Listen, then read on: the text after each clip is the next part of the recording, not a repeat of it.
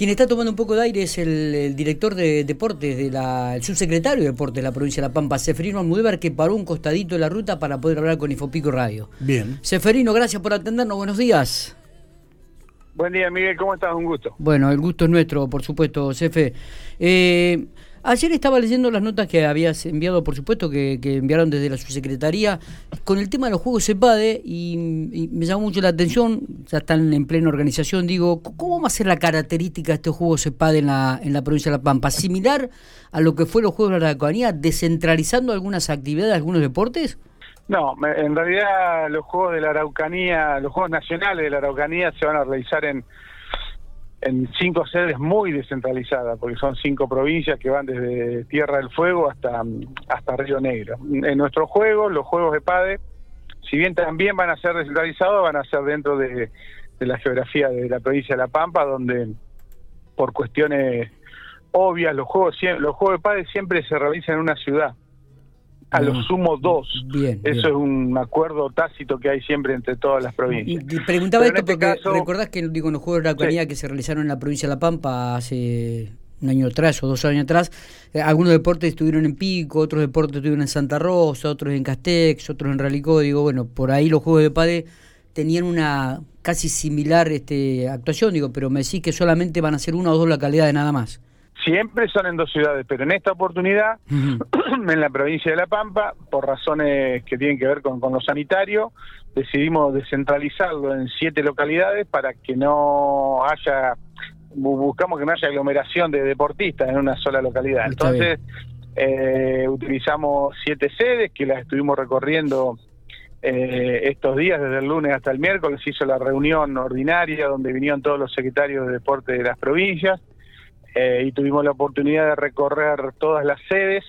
Estuvimos en Pico, estuvimos en Macachín, estuvimos en General Hacha, Tariba Roca, en Eduardo Castex, Santa Rosa mismo, Tobay. Sí.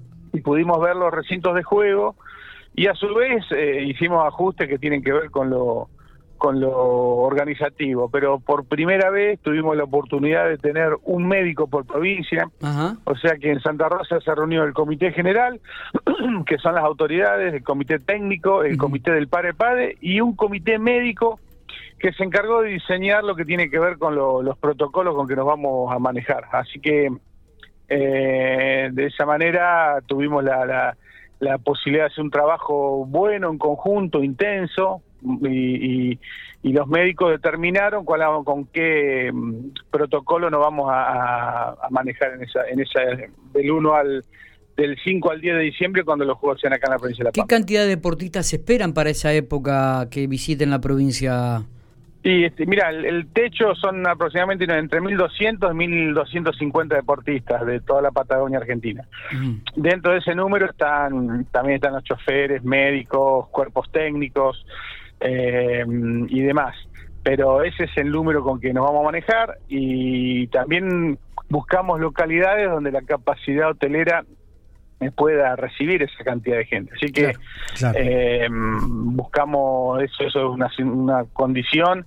En muchas localidades vamos, vamos a estar al límite de, la capacidad hotelera, pero los vamos a poder alojar tranquilamente. Eh, está bien, digo, General Pico, me imagino que será una de las sedes. Sí, sí, sí, obviamente. En, Pico va a estar el fútbol eh, y va a estar el básquet versus 3 versus 3 para atletas con discapacidad y Boquia también, que es para también para atletas con discapacidad. Mira vos.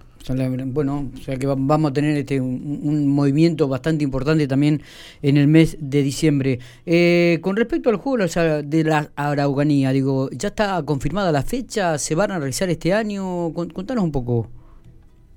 Sí, estos juegos se van a realizar del también del 5 al 10 de, eh, de noviembre.